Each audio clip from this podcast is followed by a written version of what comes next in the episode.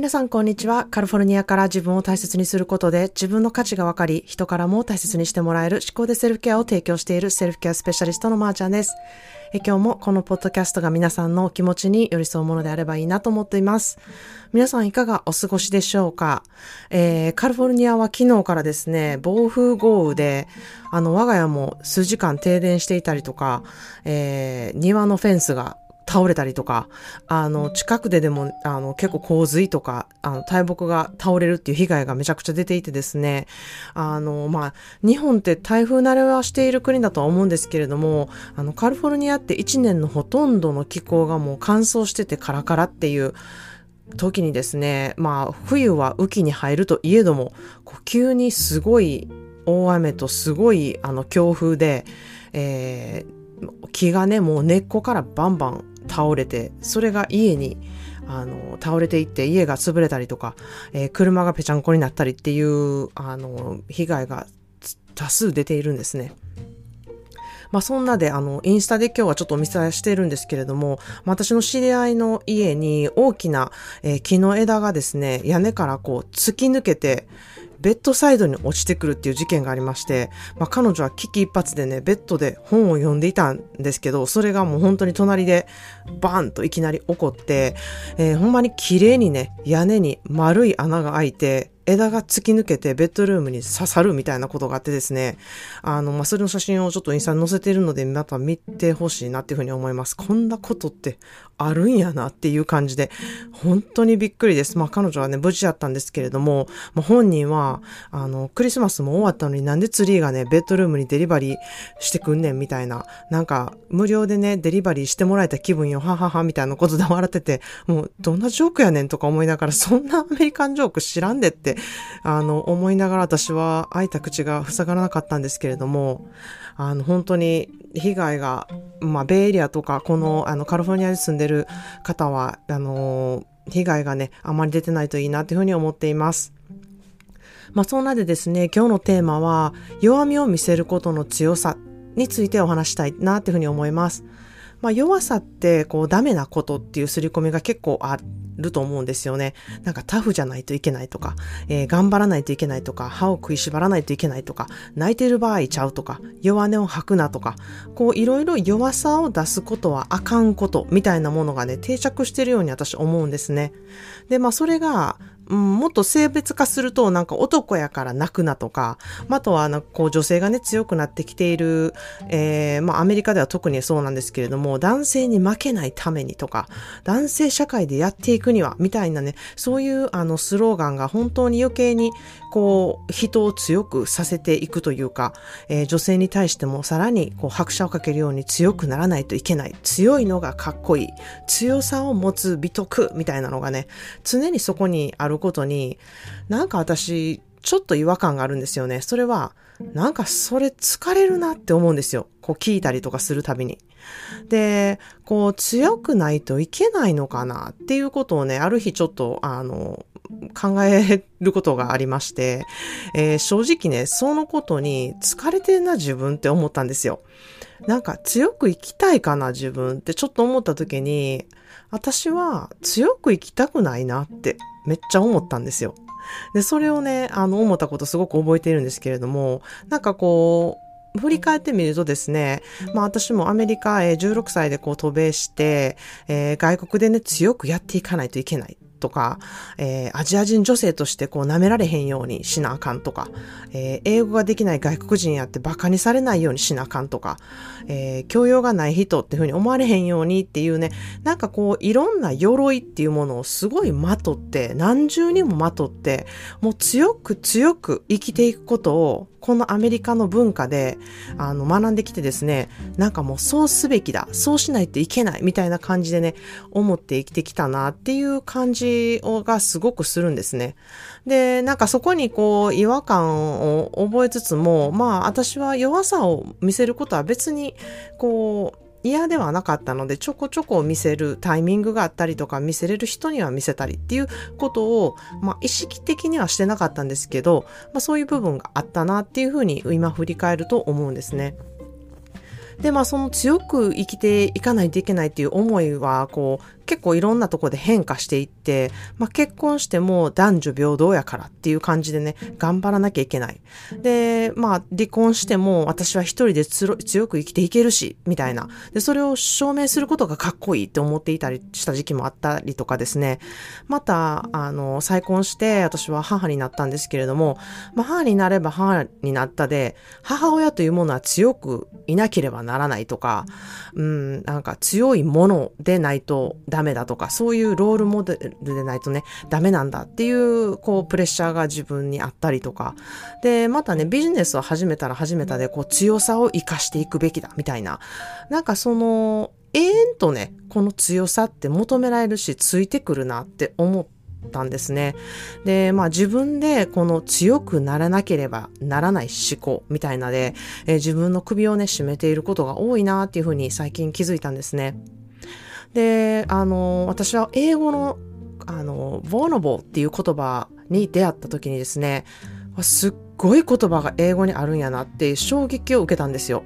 で、まあ私はこの vulnerable っていう言葉が大好きでですね、あの日本語でちょっとあんまりきちんと訳せないなっていうふうに思っているんですけれども、もしこう訳すとなると、なんていう言葉なんやろっていうこうちょっと辞書をあの調べたんですけれども、そしたらこう、脆さとか静寂性とか、傷つきやすい部分とか、攻撃されやすい部分のことみたいな感じで、えー、訳されていたんですね。で、まあ、あの、静寂性って言われても私全く、あの、わからないんですけれども あの、なので、まあ、あの、一応説明としては読んでいるんですけれども、なんかこれって皆さん英語で弱さって、あの、知ってるっていう言葉は知ってると思うんですよね。それは weak っていう言葉は、あの、うん、中学生かなんかで学んだことがあると思うので、ご存知の方たくさんいると思うんですけれども、weak と vulnerable っていうのはまたまた全然違った意味合いでです、えー、ウィークというのは、こう、あの、まあ、本当に弱さっていう、日本語の弱さっていう弱さが、えー、ウィークだなっていうふうに思ってるんですけれども、この vulnerable っていうのは、また違った、こう、心の奥の方にある、なんかみんなが持っているめちゃくちゃ弱い、繊細な、すごい壊れやすいものでできている心の部分だなっていうふうに私は思っているんですね。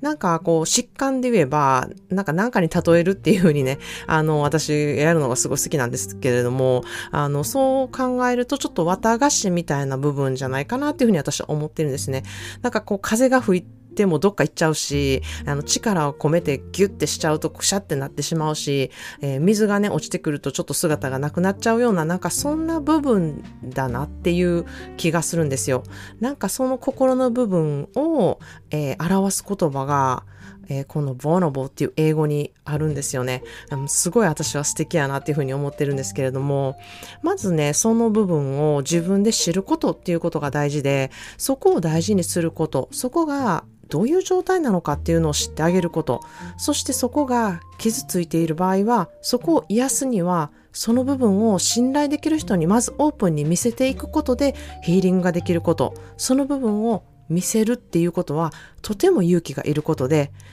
うん、あの、なかなか見せれる人または気づける人が少ないなっていうふうに私は思っているんですね。で、その部分を見せるときってやはりすごく勇気がいるとともに必ず涙が出たりとかするんですよね。で、その部分っていうのは本当にその人が持っている一番美しい部分だっていうふうに私は思っています。まあ私がこのお仕事をしていて、こう言葉に表せない感情になる時がですね、人がこの vulnerable な部分を私に見せてくれた時なんですね。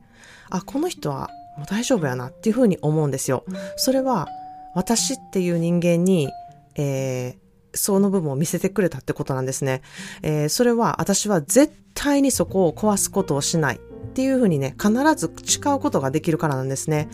で、その信頼してくれた勇気に感動するっていう、うん、こととともに、私という人、その一人でもその人にとってその部分が見せれることができたならその人の本当の癒しになったりとか本当にその人をサポートできる立場になるっていうふうに私は思ってるからなんですねだからもうめちゃくちゃ光栄なことですよこれはでそれができた時にその方初めて他の人にこの関係をね作ることができるようになるっていうふうに私は思っています。これが人同士の本当の意味での本質的なつながりだっていうふうに私は思っているんですね。まあ私のとっても大好きだった、えー、父側のおじいちゃんがいたんですけれども、えー、私小さい頃からおじいちゃんにあのピアノを習っていたんですね。おじいちゃんあの音楽の先生だったので、で、私はもう幼い頃からどっちかというとこうエリーゼのためにみたいなのよりトルコ行進曲みたいなこうかっこいい強みのある曲が大好きで、えー、そういう曲ばっかり練習したい、練習したいっていうふうにお願いしてたんですね。で、まあ練習曲もこう音をしっかり強く出すことっていうのをよくやってたんですね。そういう弾き方がすごい好きやったんですね。で、もちろん最初はね、あの、ちゃんと間違わないで、おあの、楽譜通りに音を弾くっていうことが、えー、練習曲として大事なんですけれども、おじいちゃんからね、よく言われたことが、誰でも強くピアノを弾くことはできるんやっていうふうに言ってたんですね。強く叩いたりとか、強い音って簡単に出せるけど、弱く弾いたりとか、弱くこうソフトな感じを出すってめちゃくちゃスキルがいることで、えー、強く弾くことばかりしてるのは、してるっていうのは、まだまだ一人前じゃないなっていうふうにね、言われたことを覚えています。まあ、その時はね、なんか悔しいなっていうふうに思ったんですけれども、本当に私は、うん、あの、強くきちんと音を出すっていうことがいい。それがベストや、それがかっこいいっていうふうにね、めちゃくちゃ思い込んでいたので、その時に、わあ、ほんまに弱い音出すってこんなに難しいことやったんやってね、あの、ほんまにベートーベンのね、ダダダダーンっていうの、いう曲がね、脳内でめっちゃかかったみたいなことを本当に未だに、あの、鮮明に覚えているんですね。その時は確か小学生ぐらいやったんですけれども、まあ、それから中学生でも高校生の時でも、えコーラスの伴奏とかをすることになった時でもね、えーちょっと音が大きすぎるなり、えー、ピアノが目立つみたいな感じにね、先生で言われるたびに、ああ、きっと私の弾き方っていうのはすごく強くて、こう弱みに欠けるんだなっていうね、えー、あの、おじいちゃんがよく言ってた弱い音が弾けるようになって一人前っていう言葉をね、思い出して、うわ、まだまだ練習せなあかんなっていうふうにね、あの、思ったことをよく覚えています。まあこれはね、ピアノの音の弾き方の話なんですけれども、私はこれは感情とか思考も同じやなっていうふうに思っているんですね。